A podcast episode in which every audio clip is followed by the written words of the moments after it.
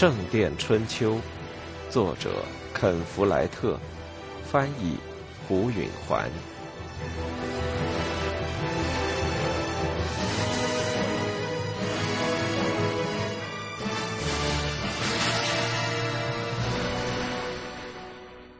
接下来的星期日，杰克不见了。他早晨去了教堂，在家里吃了午饭，这都和平常一样。但到晚饭时就没露面。阿莲娜在自家的厨房里做了一大锅火腿炖白菜，里面还放了辣椒。这时，艾伦来找杰克了。弥撒之后，我就没见到他。阿莲娜说。他吃完午饭就不见了，艾伦说：“我还以为他和你在一起呢。”艾伦竟然随意的做出这种猜测，让阿莲娜有点发窘。你担心吗？艾伦耸耸肩：“做母亲的总是担心的。”他是不是和阿尔弗雷德吵架了？阿莲娜紧张的说：“我问过同样的问题，阿尔弗雷德说没有。”艾伦叹了口气。我并不认为他会遇到什么麻烦，他以前这么做过，我敢说他还会做的。我从来没教过他要按时做事。当晚睡觉时间之前，阿莲娜到汤姆家去看杰克回来没有，他还没有露面，他忧心忡忡的上了床。理查到温切斯特去了，只剩他独自在家。他老是瞎想。杰克可能掉进河里淹死了什么的，那对艾伦太可怕了。杰克是他的独生子呀。想到艾伦失掉杰克的哀伤时，阿莲娜的眼中涌出了泪水。他想，这可真够蠢的，我在为没发生的事儿替别人伤心落泪呢。他振作了一下，竭力去想别的事情。多余的毛呢是他的大问题。通常他会为生意的事思虑上半夜，但今夜他的脑子总要转到杰克身上。假如他弄断了腿，躺在树林里动不了呢？最后，他飘进了不安的睡眠。天刚蒙蒙亮，他就醒了，仍然感到很困乏。他在他的睡衣外披上厚斗篷，穿上他的毛边靴，然后就出门去找他。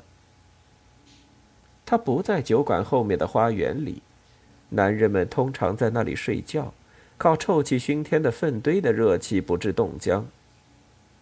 他走到桥边，心惊胆战的沿河走到河湾处，废物都给冲到那里，一群野鸭在岸上的一堆柴火、破鞋。丢弃的绣刀和霉烂的骨头中间觅食，杰克不在那儿，谢天谢地。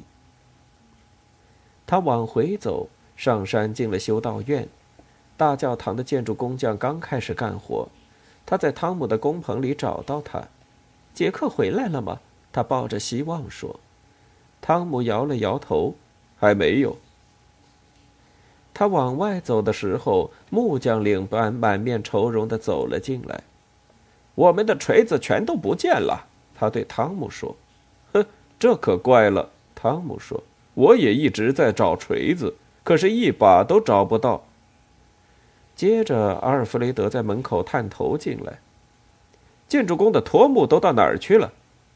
汤姆搔着头：“嗯，看来工地上所有的锤子好像都不见了。”他闷声闷气地说。然后他的表情变了。他说：“杰克那小子在背后捣鬼，我敢打赌。”阿莲娜想：“没错，锤子、票土、磨坊。”他没说出自己的想法，就离开了汤姆的工棚，匆匆穿过修道院的院子，绕过厨房，来到西南角，从河里开出的沟渠，在那里驱动着两座磨坊，一旧一新。不出所料。旧磨坊的水轮在转，他走了进去。他眼前的景象起初让他困惑和恐惧：一排锤子固定在一根平放着的架杆上，那些锤子像是出于自己的意志，高翘着头，如同马匹从槽头抬头望着。随后，锤头又一起向下，同时有力的一砸，那“砰”的一响，震得他心都不跳了。他惊呼一声，锤子又翘起了头，似乎是听到了他的叫声，然后又往下一砸，锤头砸到他的一块织得松松的布上。布放在建筑工地上调灰浆用的那种浅木槽里，注有一两英寸的水。他明白了，锤头在漂洗布匹，尽管锤子看上去还是那样烦人的动着，他已经不害怕了。但这是怎么运转的？他看到了装了锤子的架杆和水轮的轴平行的并列着。轴转动的时候，连在上面的一块木板不停地转着。木板转过来时，拨动了锤子把柄，往下一压把柄，锤头就翘了起来。木板继续转动，与锤柄脱离了接触。这时，锤头下落，砸到水槽里的布匹上。这完全是杰克那天晚上所说的可以漂洗布匹的水墨。他听到了他的话音。锤头应该加重，这样落下就更有力。他转过身来，看见了他，脸上虽然疲惫，却流露出胜利的喜悦。我想我已经解决了你的难题。他说着，羞怯的笑了。我真高兴你没出事，我们为你担心呢。他说，他不假思索的伸出双臂，搂住杰克，亲吻了他一下。那一吻很短促，和一啄差不许多。但随后，当他俩的嘴唇分开以后，他却搂住她的腰，轻柔的，但却是坚定的，把她的身体拉过去，触到他的身体。而他则发现自己在注视着他的眼睛。他满脑子能够想到的只有一件事：他活得好好的，没有受伤，他有多高兴！他深情的拥抱了他一下。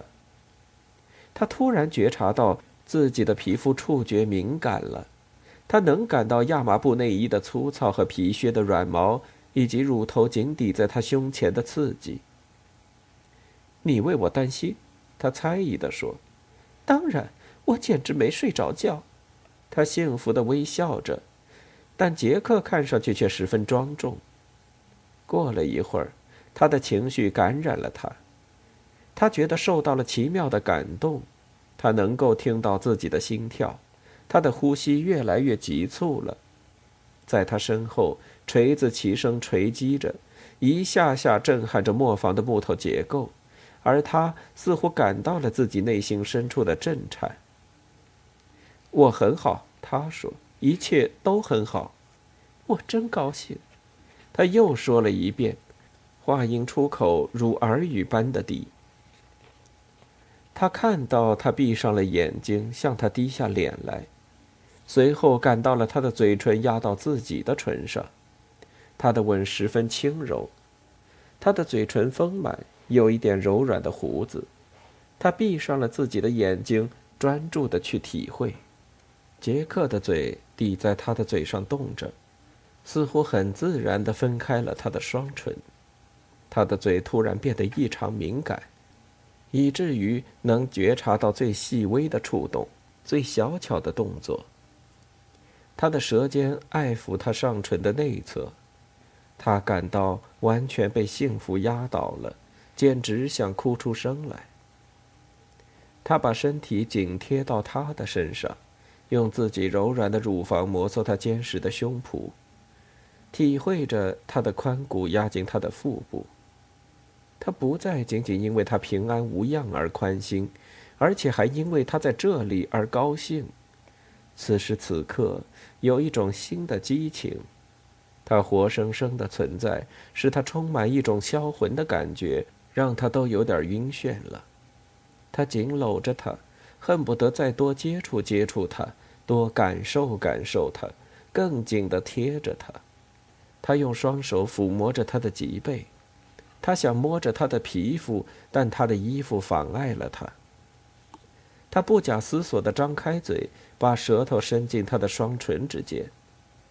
杰克的喉咙口发出一声小动物似的嚎叫，像是压抑着的快乐的低吟。磨坊的门砰的打开了，阿莲娜脱身出来，她感到猛地一震，如同正在沉睡，被人猛击一掌把她惊醒了。他被他俩刚才的行为吓慌了，两人互相又亲又摸，像是妓女和醉汉在酒馆里干的事。他退后一步，转过身去，窘得要死。闯进来的不是别人，偏偏是阿尔弗雷德，这让他一发狼狈。阿尔弗雷德在三个月前曾经向他求婚，他当场高傲地回绝了他。这会儿他却看见他的行为像个发情的母兽，这看上去有点虚伪。他臊红了脸。阿尔弗雷德正盯着他，表情中混杂着性欲和轻蔑，这使他一清二楚地联想起威廉·汉姆雷。他厌恶自己给了阿尔弗雷德一个看不起他的口实。也气恼杰克在其中扮演的角色。他的目光从阿尔弗雷德转到杰克身上，当他俩目光相遇时，杰克流露出了震惊的神色。他意识到他的气氛显示在了脸上，但他无法控制。杰克的表情从迷茫的幸福变成了困惑和伤心。在通常的情况下，这会将他融化。但此时他却过于气恼，他为他使他做出刚才的行为而痛恨他，他即如闪电般的扇了他一个耳光。他没有动，但他的目光中露出了极度的痛苦，挨打的面颊红了起来。他不忍看着他眼中的痛苦，便移开了目光。他不能待在那儿了。他随着耳中锤子不停的抨击声向门口跑去，阿尔弗雷德急忙往旁边一闪，几乎给吓傻了。他快步冲过他身边，走出大门。建筑匠师汤姆就在门外，身后还有一小伙建筑工人，大家都到磨坊来看看是怎么回事。阿莲娜一声不响的匆匆越过他们，有一两个工匠好奇的看着他，让他修火中烧。但他们更感兴趣的是从磨坊中传出的锤击声。阿莲娜头脑中冷静理智的部分回想起，杰克解决了他漂毛泥的难题，但一想到他整夜没合眼在为他忙碌，只是使他感到更糟。他跑过马厩，穿过修道院的大门，沿街走去，他的靴子在泥地里一滑一滑的。就这样一路回到了家中。他进了屋门，发现理查在里面。他坐在厨房边，吃着面包，喝着啤酒。斯蒂芬国王进军了，他说：“仗又打起来了，我需要一匹新马。”